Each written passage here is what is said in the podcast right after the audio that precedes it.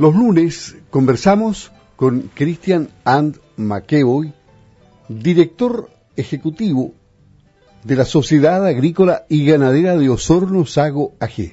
Hay un tema que lo hemos tratado in extenso durante los últimos días porque los gremios agrícolas y ganaderos seguirán trabajando el texto de pacto regional por al menos dos meses.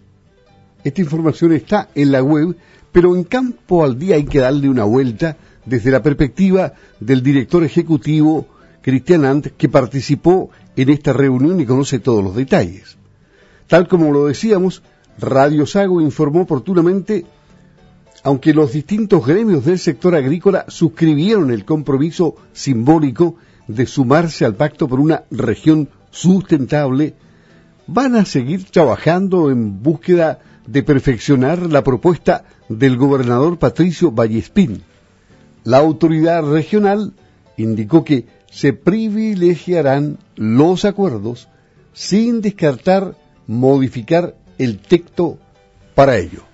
O sea, hay algunas cosas que pulir aquí. ¿Cómo está, don Cristian? Buenos días. Muy buenos días, don Luis. Es decir, este texto está sujeto a cambio, puede cambiar. Así es, este es un, trabajo que se desarrolló el año el año pasado y parte del principio de este año, en el cual, como bien dice su, nombre, digamos, un pacto por una región sustentable e inclusiva, hay varias brechas para llegar a eso, ¿no es cierto? Los distintos sectores tienen eh, varias cosas que mejorar eh, en cuanto a su sustentabilidad eh, se lleva trabajando, no solamente por el sector agrícola, que ya lleva un buen tiempo en esto.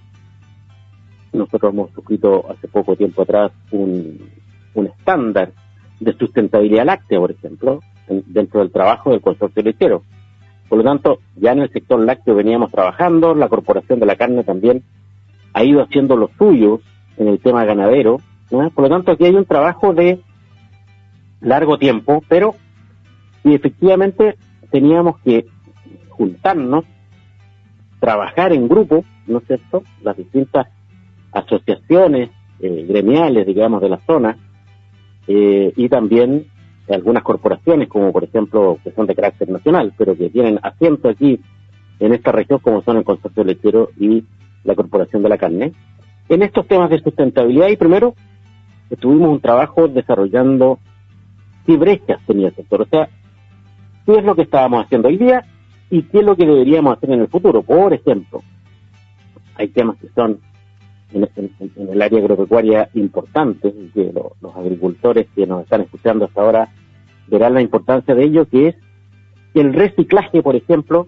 de todos los plásticos derivados de eh, el, el ensilaje y los bolos de silo, digamos, que generan materiales plásticos y que muchas veces son dificultosa su, su reciclaje, ¿no es cierto?, disposición de estos, de, estos plásticos. Y por lo tanto aquí hay una brecha, hay algo que trabajar, ¿no es cierto?, que se ha ido haciendo. Recordemos que hay algunas empresas que se han instalado, que han tratado de trabajar con estos materiales con algunos grados de éxito, otros no. Pero la idea es que vayamos trabajando por el lado de los agricultores, como por ejemplo, digamos, mejorando de qué manera nosotros guardamos estos plásticos, los eh, de, alguna manera eh, dejamos no a la intemperie para que después puedan ser trabajados, digamos, y convertidos nuevamente en nuevos plásticos por una industria transformadora y así iniciar quizás una economía circular, porque estos productos reciclados después pueden volver a ser utilizados por la agricultura y así eh, somos más sustentables. Este es un ejemplo solamente de, de muchos otros que tienen que ver con el agua, de qué manera esta es una zona que todavía conversábamos el otro día con el eh, gobernador Vallespín, y, y esta es una zona comparativamente con el norte de Chile que tiene mucha agua, ¿ah? y que probablemente en el, en el futuro su distribución sea la que cambia, no tanto la cantidad, puede ser que la cantidad se mantenga en el tiempo más o menos igual, pero cambie su distribución, con veranos secos inviernos más cortos, pero más intensos. ¿ah? Entonces, aquí también tenemos que ver de qué manera ¿no es? Y eso tiene que ver con la sustentabilidad, sin lugar a dudas. Esa agua que cae, por decirlo así, copiosamente en invierno, poder almacenarla de alguna manera para utilizarla en verano y poder paliar, digamos, esos efectos negativos que tiene la sequía desde el, desde el punto de vista humano más directo, que es el agua de bebida, ¿no es cierto? Y saneamiento, así como también el agua productiva, que es muy importante. Siempre se trata de ver acá como que hay un antagonismo entre el agua de consumo humano y el agua que ocupa la agricultura. Pero, pero no lo es tal, porque sin lugar a duda el agua es vida y un hombre no puede eh, vivir sin agua, pero tampoco puede vivir sin alimentos. Por lo tanto, los dos son humanamente muy necesarios, por decirlo de alguna manera, y, tienen que trabajarse de, esa manera. Temas que tienen que ver también con la fertilidad de los suelos, se habló en ese pacto y requieren, obviamente, pasar de la etapa de brecha a la etapa de los compromisos, ¿no es cierto?, que es la etapa que estuvimos viendo al final, y después a qué actores se van a comprometer con qué y quiénes van a ayudar a otros a lograr estos compromisos. Y ahí faltó. Efectivamente, este es un sector complejo. Hay muchas empresas y muchos agricultores a lo largo y ancho de toda esta región y por lo tanto eh, nosotros pedimos que al menos dos meses eh, poder, eh, poder seguir trabajando estos, estos compromisos porque se firmó obviamente la intención de seguir trabajando porque este tema de la sustentabilidad y la inclusión es un tema que interesa mucho al sector agrícola y queremos participar y queremos apoyar, pero efectivamente necesitábamos dos meses más para poder aterrizar esta esta mm, cantidad de, desafíos y compromisos en algo más racional, más priorizado y que pudiéramos llevar adelante. ¿ah? Porque bien dice un dicho de campo que mucho abarca, poco aprieta, y por lo tanto necesitamos hacer este trabajo. Esto no va a ser complicado porque existe, da la impresión, eh, buena voluntad en, en este en, este trabajo ya iniciado. Es decir, un diálogo fluido, un buen diálogo, digamos.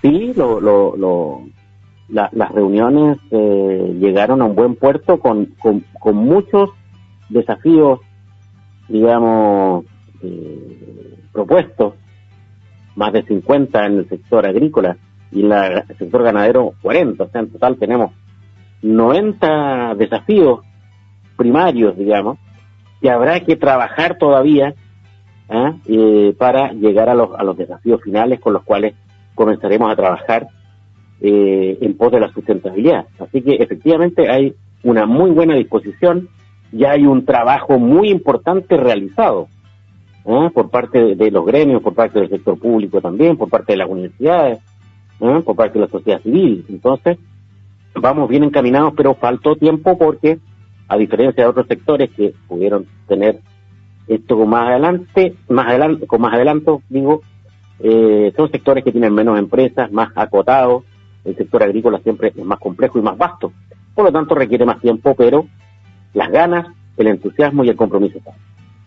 Bien, le agradecemos a don Cristian And McEvoy, director ejecutivo de Sago AG, el que nos haya entregado más detalles de lo que está pasando entonces con esta información que la cubrimos eh, en toda su amplitud de los días anteriores y que son temas importantes para poder avanzar, especialmente en sustentabilidad. Muchas gracias, don Cristian. Buenos días. Muchas gracias, Luis. Buenos días.